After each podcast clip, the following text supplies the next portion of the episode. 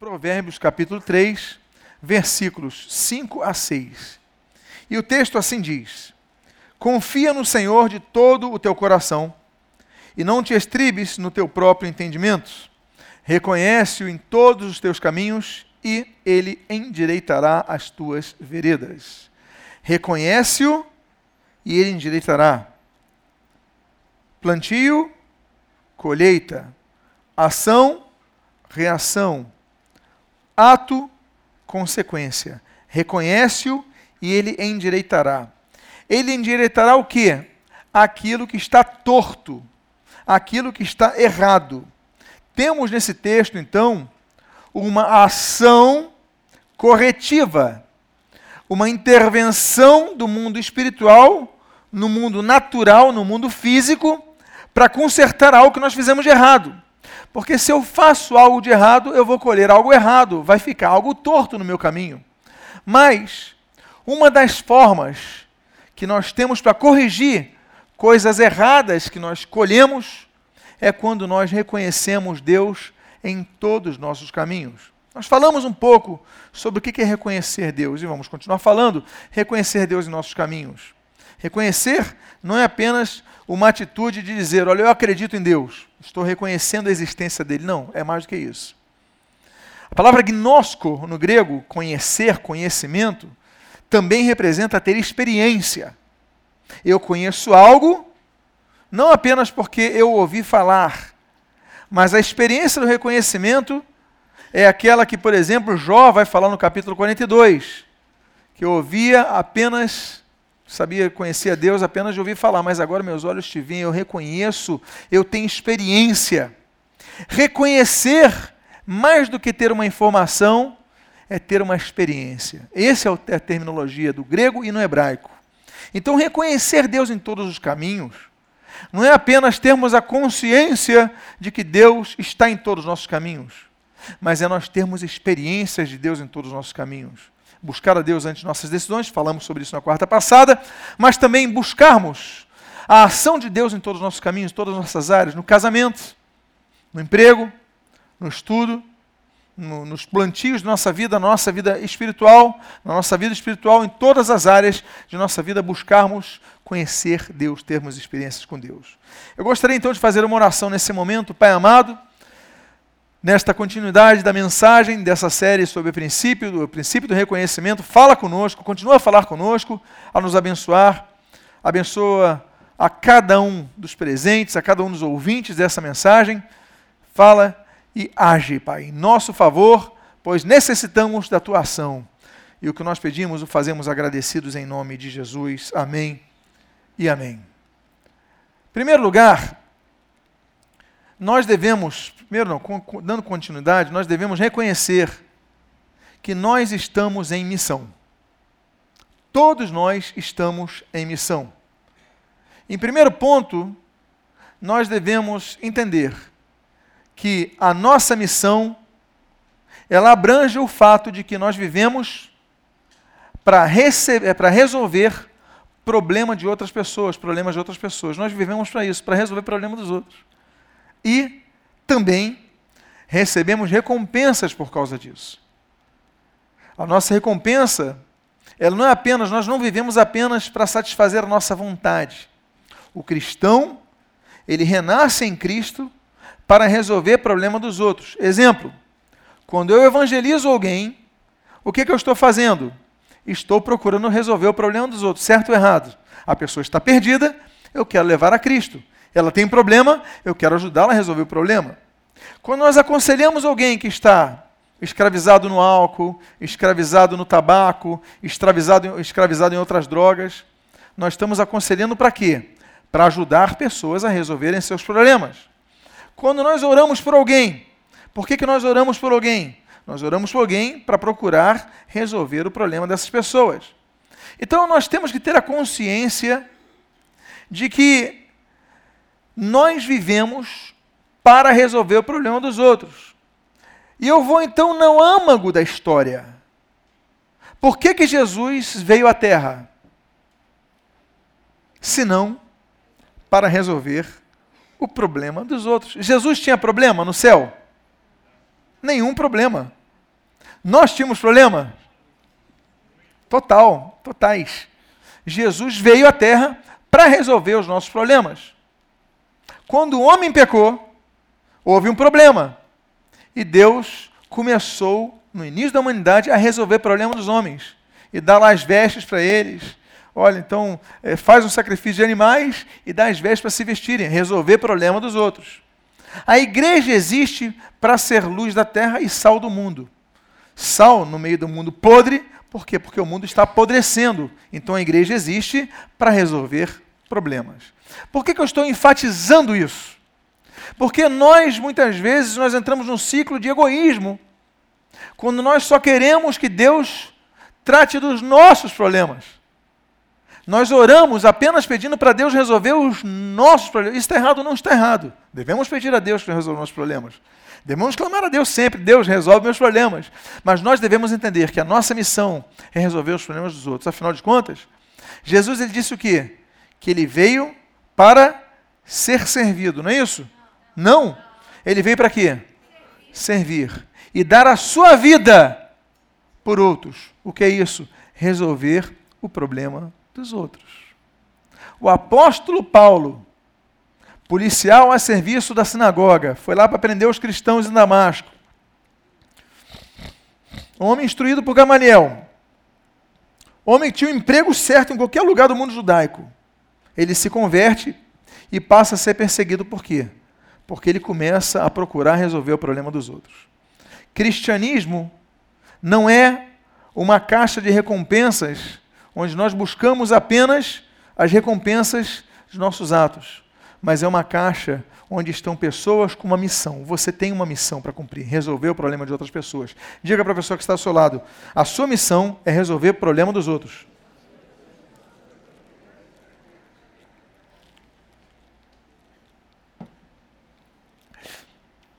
O segundo item que nós podemos trabalhar nessa questão de que estamos em missão é o que nós podemos ler em Jeremias, no seu primeiro capítulo, quanto aos versos números 5 e 7.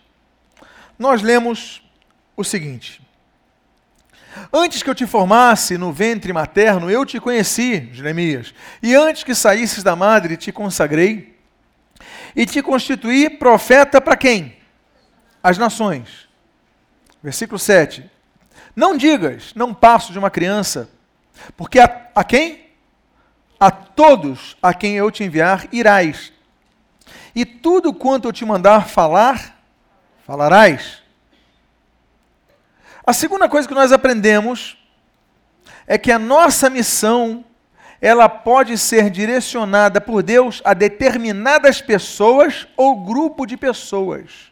No caso de Jeremias, Deus falou às nações. Ele vai depois profetizar ali em Israel, ele vai profetizar sobre o juízo de Deus às determinadas pessoas e vai direcionar a determinadas cabeças do governo, aos sacerdotes corrompidos, Deus vai usar Jeremias a determinado grupo de pessoas e a determinadas pessoas. E assim como nós aprendemos com Jeremias, nós devemos aprender também que nós somos vocacionados por Deus com missão. Todos nós temos a missão de ajudar pessoas, problemas de pessoas, mas a determinadas pessoas, Deus coloca determinada, outras pessoas determinadas, especificadas, definidas por Deus para que nós tratemos delas. Então há pessoas que Deus coloca no teu caminho para você resolver o problema delas. Uma pessoa que está no seu emprego, uma pessoa que está na sua família, um vizinho, alguém que vai ter um problema, você vai perceber um problema e Deus vai falar: trabalha nisso, trabalha nesse problema trabalha no, na questão do evangeliza essa pessoa, ora pela cura dessa pessoa, ora pela libertação desta pessoa. Problemas específicos para pessoas ou grupo de pessoas específicas. A questão então é nós pararmos para pensar: a quem eu estou ajudando? Por quê? Porque se nós não estivermos ajudando alguém, nós estamos fora da missão que é imperativa ao cristianismo. Jesus, ele falou: ide por todo mundo e pregar o evangelho com toda, toda criatura. Ou seja, vão pelo mundo resolver problema. Ele falou: Não vos deixarei sós. Ele prometeu: onde dois ou três estiverem reunidos em meu nome, aí estarei. Jesus estaria presente conosco, está presente conosco. Mas nós devemos ir. A questão é: temos ajudado alguém? Ou será que você é um cristão que apenas vai no culto e se satisfaz com isso? Você ouve a palavra, você louva, que louvor maravilhoso. Que louvor. Subir no céu. Quando foram abençoados nesse louvor? A bênção. Bênção. Agora, louvamos, ouvimos a palavra, voltamos aos nossos afazeres. Domingo que vem estamos aqui de novo. Aí na quarta aqui de novo. E domingo que vem de novo. E nesse ínterim, a pergunta é: temos ajudado alguém? Duas respostas são possíveis: sim ou não. Se a resposta é sim, estou ajudando alguém, pelo menos orando por essa pessoa, ótimo. Você está tramitando na base de sua missão. Se a sua resposta é não, está na hora de você acordar. Você precisa falar de Jesus para alguém, precisa orar por alguém, precisa falar: você está doente, eu posso orar por você? Posso fazer uma oração por você? Posso te ajudar em algo? Mas nós devemos ajudar alguém. Fale para a pessoa que está do seu lado: ajude alguém. Não se conforme em não ajudar. Fala para a pessoa: não se conforme em não ajudar.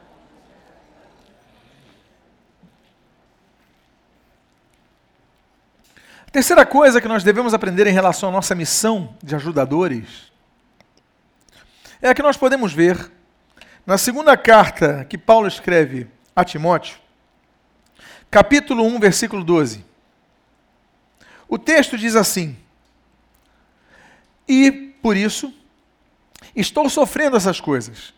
Todavia, não me envergonho, porque sem que tenho crido, estou certo de que Ele é poderoso para guardar o meu depósito até aquele dia. A terceira coisa que nós aprendemos é que a nossa missão vai determinar como consequência o tipo de sofrimento que teremos. A nossa missão vai determinar o tipo de perseguição que nós sofreremos. Porque Satanás anda ao nosso derredor, buscando ocasião oportuna para nos derrubar. Como ele nos derruba? Nos derruba de várias formas. Há tentações mais claras, há tentações veladas. E essas tentações veladas incluem desânimo. Você começa a desanimar aí no culto. Você começa a desanimar a estudar a Bíblia. Você começa a desanimar a orar. Você começa a diminuir o seu ritmo na vida espiritual você está desanimando e você não sabe que Satanás está te vencendo. Por que, que você desanima? Porque às vezes a carga é muito grande. É muita perseguição. É problema na família. É problema na conta bancária. Aí você vê está devendo dinheiro. Aí está devendo outro, aí briga com outro, aí problema com o vizinho. Aí o vizinho de cima é flamenguista. Aí tua casa está cheia de goteira do vizinho, você reclama ele nada. Só problema. E você procurando ser fiel e só problema. Você começa a desanimar. Paulo ele fala aqui, olha, por causa disso eu estou sofrendo essas coisas, é o que está no texto que você está lendo. Mas Deus é poderoso, eu sei que eu tenho crido nele, ele vai guardar o meu depósito até o fim, até o dia. Mas eu estou sofrendo por causa dessas coisas. Ele diz aí na introdução, mas ele fala: não me envergonho. Ele quer dizer assim: não me arrependo disso. Eu sei, eu estou certo, eu estou convicto que Deus vai me ajudar. Então, ainda que você tenha sofrimento por causa de sua missão de ajudar pessoas, ainda assim vale a pena. Por quê? Porque Deus está contigo. Jesus sofreu por procurar ajudar pessoas? Sim ou não?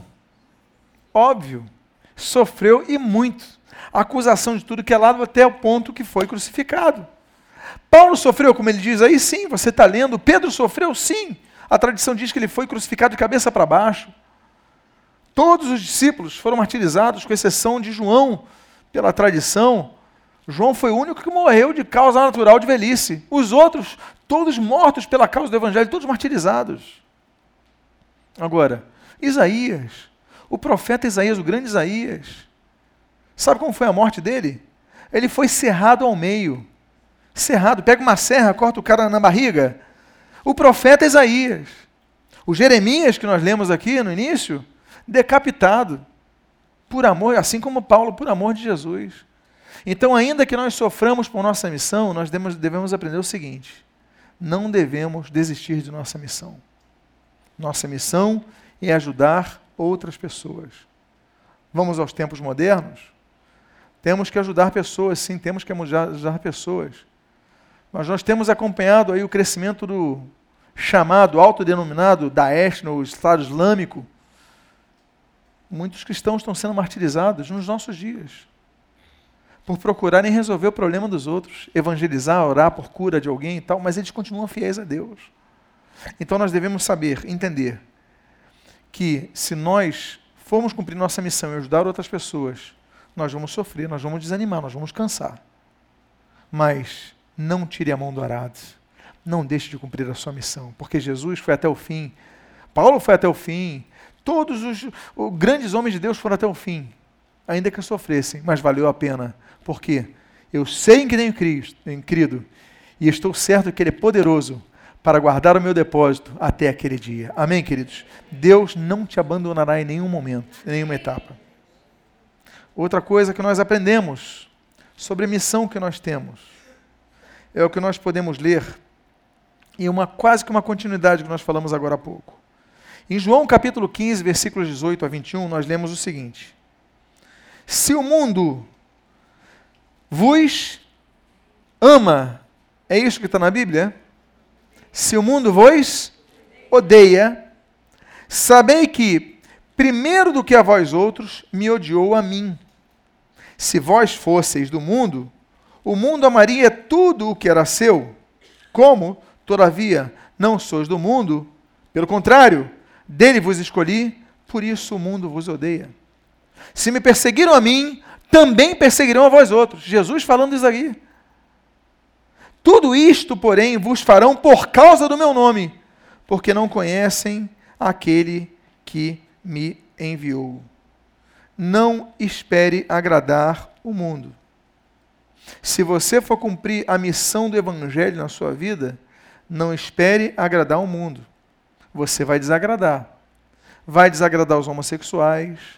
Eles vão te perseguir. Estão perseguindo a igreja, não param de atacar.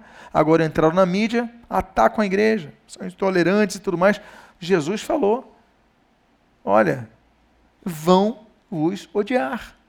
As pessoas odeiam o evangélico, odeiam os crentes. E sempre que tem uma falha num, eles amplificam para pensarem que é a maioria. A falha, 1% falha, parece que 99% que falha. Por quê? O mundo nos odeia. Ser odiado pelo mundo nada mais é do que ser como Jesus. Porque ele falou: olha, primeiro odiaram a mim, primeiro perseguiram a mim, e vocês, ele fala, também vos perseguirão a vós outros. Crente que não é perseguido pela sociedade, ele não se enquadra dentro dos discípulos de Jesus, porque Jesus afirmou: ou Jesus erra, se a sociedade ama os crentes, ou Jesus está errado, e eu creio que ele não está errado. Então, se ele está certo, o correto, o esperado é que o mundo nos odeie, o mundo nos persiga, o mundo nos chama de tudo, mas nós devemos continuar em nossa missão de ajudar outras pessoas. O que é isso? é reconhecer a nossa missão. É reconhecer que estamos em missão. Quinto ponto sobre o reconhecimento da missão é que a perseguição ela pode chegar a raias muito próximas das nossas emoções. O texto do Evangelho de João, capítulo número 7, versículo 5, diz: Pois nem mesmo os seus irmãos criam nele. Nele quem? Estou falando de quem? De Jesus. Nem mesmo os seus irmãos criam em Jesus. O que, é que nós aprendemos? Que nem sempre a tua família vai entender a sua missão. O seu marido nem sempre vai entender a sua missão. Seus pais, seus filhos, nem sempre vão entender a sua missão. Muito pelo contrário, muitas vezes eles vão, vão ser aqueles que vão se levantar contra a sua missão. nós não vemos os irmãos Jesus, nem os pais de Jesus, se opondo a Jesus. O que nós vemos é eles não acompanhando Jesus. E aqui nós vemos o que faltava neles: fé. Eles não tinham fé. Maria era uma pessoa que, última participação dela na Bíblia está lá em Atos 14, depois some da história. Agora você vê ali, os irmãos Jesus cresceram com ele. Está passando um filme no cinema que eu vou ver, eu tenho visto todos esses filmes, que é o Menino Jesus. Já não sei nem se está em cartaz já. Alguém sabe se está em cartaz? Jesus na infância, alguma coisa assim? Eu estou curioso para ver, porque a Bíblia não fala sobre isso. Os evangelhos apócrifos falam sobre isso. Mas o que importa aqui é que os irmãos não creem em Jesus. O que importa é que nem sempre os seus parentes, seus familiares vão crer na sua missão de ajudar pessoas. Mas isso não significa que você deva abandonar a sua missão. Muito pelo contrário.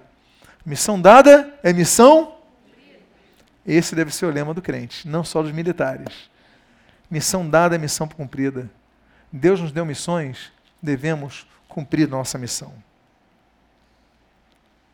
Sexta questão que nós aprendemos a respeito de reconhecer a missão que Deus nos deu é a que nós lemos em Neemias, aliás, estudamos há poucos meses atrás esse livro de Neemias, que é algo interessante. Olha que texto emocional. Disseram-me: os restantes que não foram levados para o exílio e se acham lá na província estão em grande miséria e desprezo. Os muros de Jerusalém estão derribados e as suas portas queimadas. Tendo eu ouvido estas palavras, assentei-me e chorei e lamentei por alguns dias, e estive jejuando e orando perante o Deus dos céus. Uma coisa que nós aprendemos sobre nossa missão é que muitas vezes a nossa missão nasce com um sentimento de dor que Deus coloca em nosso coração. Não por nós, por outrem. Neemias vivia bem. Neemias era copeiro do rei. Você sabia que o copeiro do rei era o homem de mais confiança de todo o império, mais do que os generais? Poxa, ele tem um general. Ele vivia em guerra. O general podia pegar o exército e se voltasse contra o rei. Então você fala, então esse é o homem de mais confiança. Não, não era o general era o copeiro. O general ele tratava uma vez por semana, uma vez cada quatro dias, a duas semanas, não sei. Mas o copeiro, todos os dias, antes do rei comer, ele comia, bebia. Se tivesse algum veneno, bom, o rei pode comer agora. Ou seja, refeição de manhã, de tarde e de noite. Três vezes por dia ele se encontrava com o rei. E o rei queria ver ele na presença, para ver se ele estava vivo, para ver se ele estava passando mal. Porque quando o copeiro passava mal, o rei não comia. Era um homem de inteira confiança do rei. Por quê? Porque qualquer comida com veneno ele podia enganar, falando bebi e não bebia. Ele podia beber e colocar um pozinho ali com veneno e entregar para o rei e matar o rei. Então a pessoa de maior confiança era Neemias. Mas Neemias, ele quando soube que a sua Jerusalém estava queimada, os muros derribados, as portas queimadas, a Neemias, diz a Bíblia: sentei, chorei e lamentei. E ele começou a fazer o quê? Orar e jejuar para Deus restaurar Jerusalém. O que, que nasceu nesse momento? A missão. Deus coloca pessoas em nosso coração e a gente, sem entender, começa a sofrer por elas. E você pode pensar que foi fortuitamente que socorreu, quando na verdade Deus está depositando uma missão na sua vida, ajudar essa pessoa. Como? A começar com as orações. Deus começou a colocar um sentimento de dó, de tristeza por alguém, começa a orar por essa pessoa, porque nesse momento você desencadeia o início de um processo de missão que inclui o início, o startar com oração intercessória. Já aconteceu com alguém aqui? Quantos aqui já tiveram um sentimento de dó por alguém que veio do nada? De repente você começou a sentir algo por alguém. Levante a mão. Olha, a maioria, quase todos aqui. Então a questão é: começa a orar pela pessoa. E depois de orar? Ah, depois de orar tem o próximo passo. É o mais difícil. É eu entrar em contato com a pessoa. É eu procurar a pessoa. É eu falar: olha, eu quero te ajudar. Posso orar por você? Posso fazer uma oração? Vamos conversar, alguma coisa. E não é para você terceirizar, não, porque tem gente que é o crente muleta. Você conhece o crente muleta? O crente muleta é aquele que usa o pastor de muleta. Ele sente dó, sente dó por ele. Aí ele ora por ele tal. Na hora de falar com ele, fala, pastor, aquele irmão está precisando de oração. Usa o pastor como muleta. Ué, depositou no teu coração, vai você. Você terceiriza tudo para o pastor. A missão foi dada para você. Neemias podia terceirizar isso para o sacerdote. Mas ele ora, ele jejua, e ele depois vai pedir o rei Ataxerxes para ir, porque Deus botou a missão nele.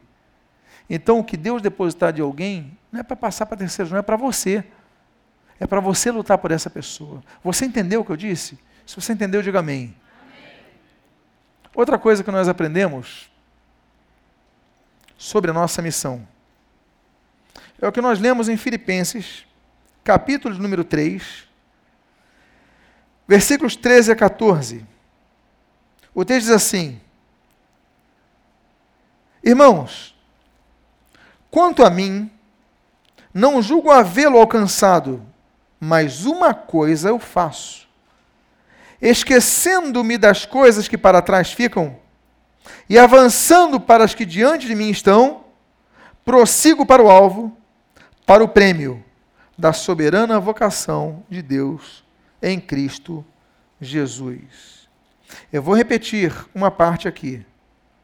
Esquecendo-me das coisas que para trás ficam. E ali ele diz: prossigo para o alvo. Muitas pessoas não exercitam a missão que têm para ajudar outras pessoas, porque tem uma âncora segurando essas pessoas. As coisas que para trás ficaram. Você ajudou o Joquinha, Juquinha. E você teve uma experiência ruim com o Juquinha. Aí Deus coloca o, o Zequinha no seu coração. Aí você fala: Não vou ajudar o Zequinha, por causa do Juquinha. A minha experiência com Juquinha é a minha lembrança das coisas que para trás ficam, mas não ficaram, porque permanecem na frente. Eu só posso prosseguir para cumprir minha missão quando eu entendo que há coisas que devem ficar lá atrás. Eu falhei antes, vou falhar de novo. Esquece. Há falhas que nós cometemos lá atrás, mas que devem ser enterradas lá atrás. Deixa. Começa a cumprir a missão que Deus colocou no teu coração, porque às vezes Deus coloca algo novo no teu coração e você está olhando para trás. Deus fala para Ló e a família: olha, vocês vão sair daqui de Sodoma. Mas só façam uma coisa. O que, que Deus fala para fazerem? Não olhem para trás. É olhar para frente. Ló olhou para trás? Mas teve alguém que olhou para trás. Quem foi? E o que aconteceu com ela? Perdeu a bênção. Porque há experiências que Deus manda que você esqueça, deixa para trás. Passou, passou. Eis que tudo se fez novo. Você é nova criatura, olha para frente. Deus tem colocado novas missões. Você está olhando para missões fracassadas? Passou. Passou. Quem vai te lembrar do fracasso no passado é sempre o diabo. Ele vai querer te botar lá para baixo para você não ter ânimo para caminhar. Passou. Olha para frente. Deus muitas vezes nos faz olhar para algumas coisas para nós aprendermos, mas o propósito é a gente nunca parar de andar para frente. Agora, se o objetivo, o propósito, for olhar para trás para impedir nosso nosso avançar, então é diabo. Porque o objetivo dele é que você nunca cumpra a sua missão. Deus tem dado missões novas para você. Ah, eu fui de outra igreja, eu fui de outro contexto e tal, não sei o que, e lá aconteceu isso, não quero mais fazer. Peraí, Deus tem te dado nova missão. É um novo tempo. É uma nova meta. Então, avança e esqueça das coisas que ficaram para trás. Essa série de mensagens ela vai continuar. Ela não vai continuar nas quartas-feiras próximas, porque nós vamos começar, eu já vou falar depois da oração, eu já vou falar sobre uma nova série que vai começar com um convidado muito especial que nós teremos aqui. Mas domingo que vem eu vou continuar essa série pela manhã. Eu convido a estar no culto das 11 horas da manhã, que nós vamos dar continuidade a essa série ali nesse culto da manhã. Amém, queridos? Vamos ficar de pé. Eu quero fazer uma oração por você. Eu quero fazer uma oração por você que ouviu essa palavra e foi tocado por ela.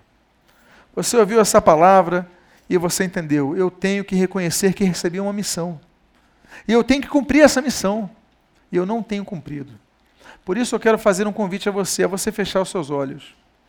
Estando todos os olhos fechados, se você é uma dessas pessoas que entende que não tem cumprido a sua missão, que não tem reconhecido a missão que tem, mas hoje Deus te trouxe aqui para isso, coloque a mão no seu coração agora. Eu quero orar por sua vida. Pai amado, há várias pessoas, Deus, que estão com as suas mãos em seus corações, porque reconhecem que em algum momento deixaram de permanecer na missão que lhes destes. Alguns nem executaram essa missão.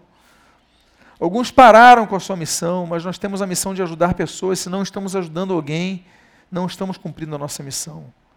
Por isso, Deus, te agradecemos pela tua palavra que nos renova e restaura e pedimos: traz cura aos teus filhos e restaura, Senhor, o desejo de cumprir a sua missão, que eles possam cumprir a missão de ajudar outras vidas.